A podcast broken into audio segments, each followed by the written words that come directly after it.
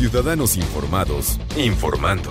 Este es el podcast de Iñaki Manero, 88.9 Noticias. Información que sirve.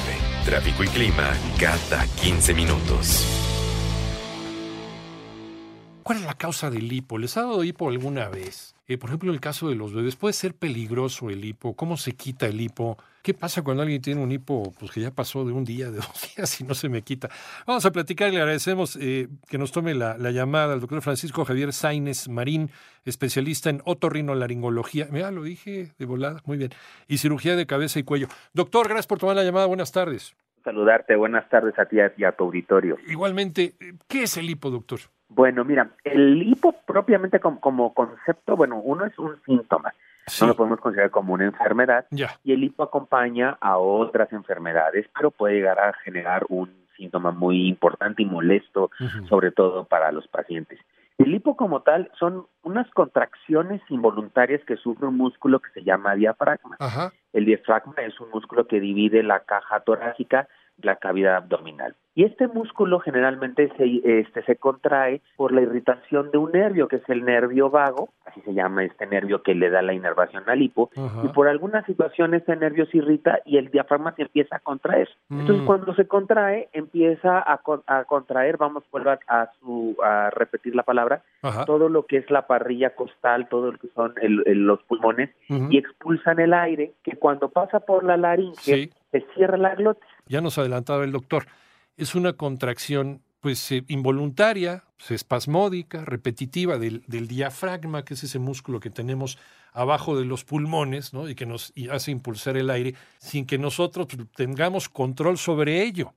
Y nos decía algo muy importante también el doctor. No se trata de una enfermedad, es un síntoma. Nos llega también, impulsa el aire, pues hasta las cuerdas, eh, hasta las cuerdas eh, vocales. Y, bueno, aquí lo, que pasa es que cuando cruza las cuerdas vocales es cuando se presenta el característico sonido del, del hipo, ¿no? O sea, lo que genera la, la salida de aire tan fuerte, tan brusca, es esa contracción involuntaria del diafragma que acabas de decir. Y cuando pasa por las cuerdas vocales es cuando se produce el sonido del hip hip que casi siempre escuchamos, ¿no? Y eh, bueno, entre las causas que, que pueden llegar a generar el hipo, pues bueno, hay varias. De las más frecuentes, pues es tomar a veces las bebidas este, gasificadas en exceso, en ocasiones el alcoholismo este, que tampoco tiene control puede llegar a generarnos hipo, comer demasiado o comer muy rápido y también algunas alteraciones emocionales, en general el estrés, la tensión del día a día, en algunos pacientes puede llegar a generarles este el hipo y otras causas menos frecuentes pues pueden ser los cambios de temperatura, o el estar masticando coma de mascar también por mucho tiempo, son algunas de las causas que se han este, involucrado en la presencia del hipo. Oye, doctor, está, está muy relacionado también con la imagen eh, pues de, de, una borrachera, de una persona que bebió de más, ¿no? El clásico borrachito con, con el hipo. Eh, ¿también, es, ¿También tiene que ver con esto, con el consumo excesivo de alcohol? Sí, definitivamente. Lo que pasa es que el consumo aquí en este caso del etanol o, del este o del alcohol lo que la gente conoce así pues puede llegar a irritar el nervio que y este que le da motilidad al diafragma y por eso es que también se llega a presentar esas molestias. Oye, eh, nos dices, es un síntoma, puede ser el síntoma de algo peligroso, fuera de todas estas cosas que son eventos, son cosas naturales, son cosas cotidianas, cosas que nos dan el día a día. Y generalmente cede en unos minutos con algunas este, medidas sencillas que ahorita platicaremos, pero efectivamente puede llegar a representar el inicio o uno de los síntomas que acompañan a cuadros más severos como puede ser, por ejemplo, un tumor, generalmente este, en la vía digestiva o en el cuello, puede también representar un síntoma del reflujo gastroesofágico, una laringitis e incluso una cosa muy curiosa, por ejemplo, un pelo atorado en el oído que esté irritando la membrana del tímpano ah, puede irritar a este nervio que es el, el diafragma y eso generar hipo. Y no es, no es, no es este una cosa grave, ¿no? Digo, pero las otras enfermedades pues también, ¿no? y también hay algunas alteraciones del sistema nervioso que pueden desencadenar la presencia de hipo, generalmente procesos infecciosos que acompañan a una meningitis, problemas este, cerebrovasculares también y tumores dentro del cerebro pueden llegar a irritar este, la zona o el, centro cerebral del hipo y que el paciente pueda llegar a presentar este síntoma incluso pues de forma Entonces, por ejemplo, un, médico puede eh, a lo mejor tener sospecha de que algo puede estar pasando dependiendo si tenemos cierta cantidad de episodios de hipo con cierta periodicidad. Exactamente.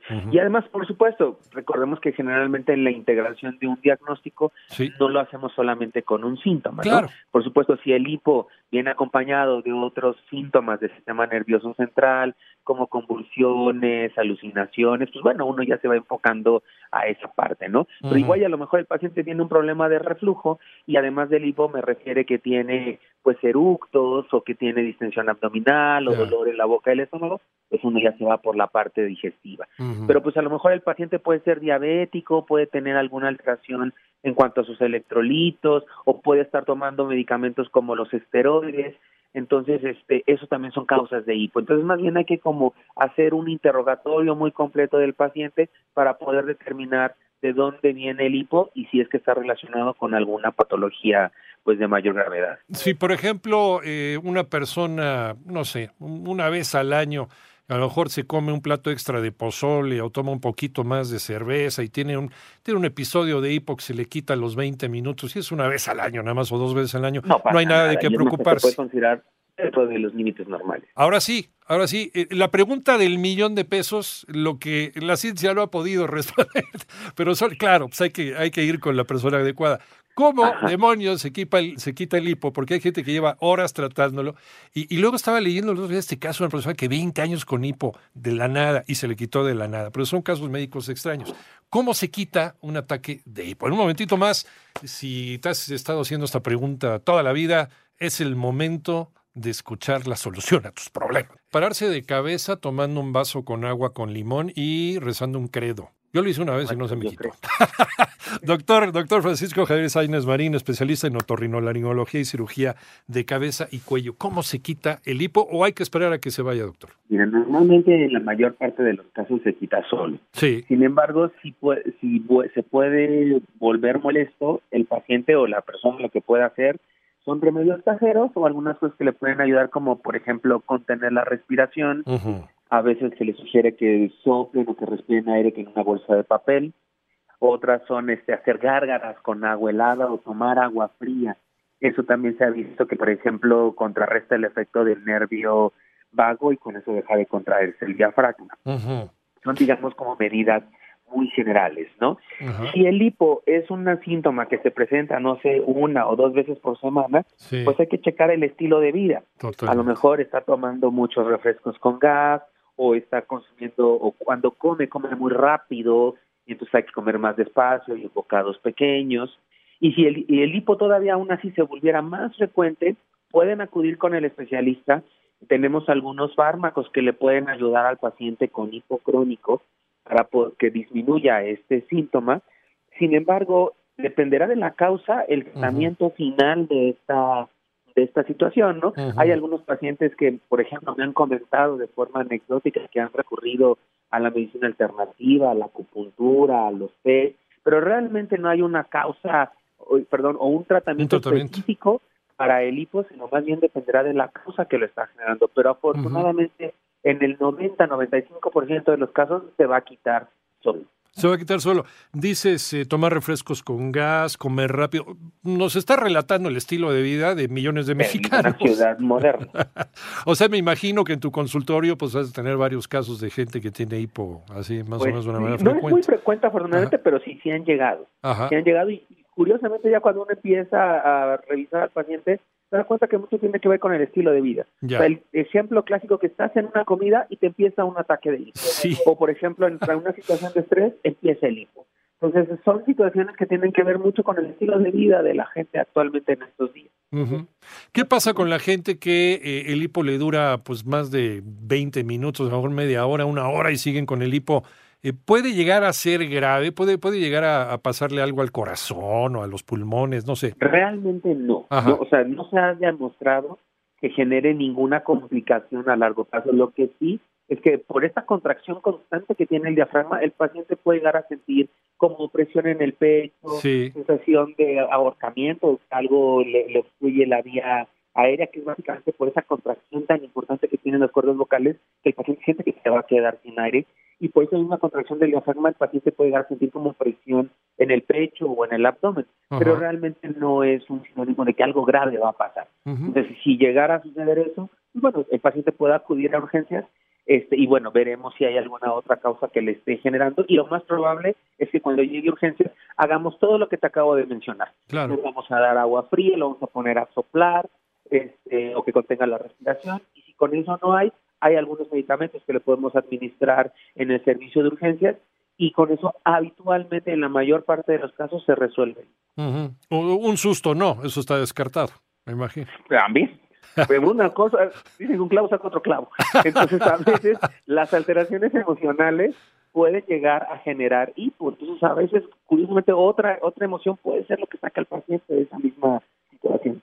O sea, si tenemos un acceso de hipo una vez a la semana, dos veces a la semana, hay que ver a un especialista porque algo no está marchando bien.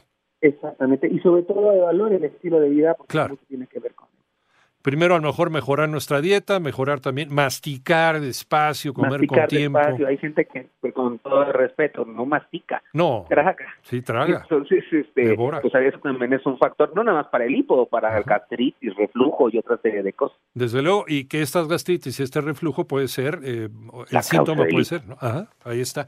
Doctor, ¿dónde te encontramos? Pues Iñaki, con mucho gusto los podemos ver en el Hospital Ángeles Metropolitano, perdón por el gol, el número telefónico es el 55 1998 7805 y como siempre para el auditorio, pues este, tenemos siempre promociones que nos digan que nos escucharon contigo y les ofrecemos un descuento en la consulta de valoración. Doctor Francisco Javier Sainz Marín, especialista en otorrinolaringología y cirugía de cabeza y cuello. Te agradezco muchísimo esta charla, doctor. Un placer, Iñaki, como siempre. Gracias, un abrazo, que te bien.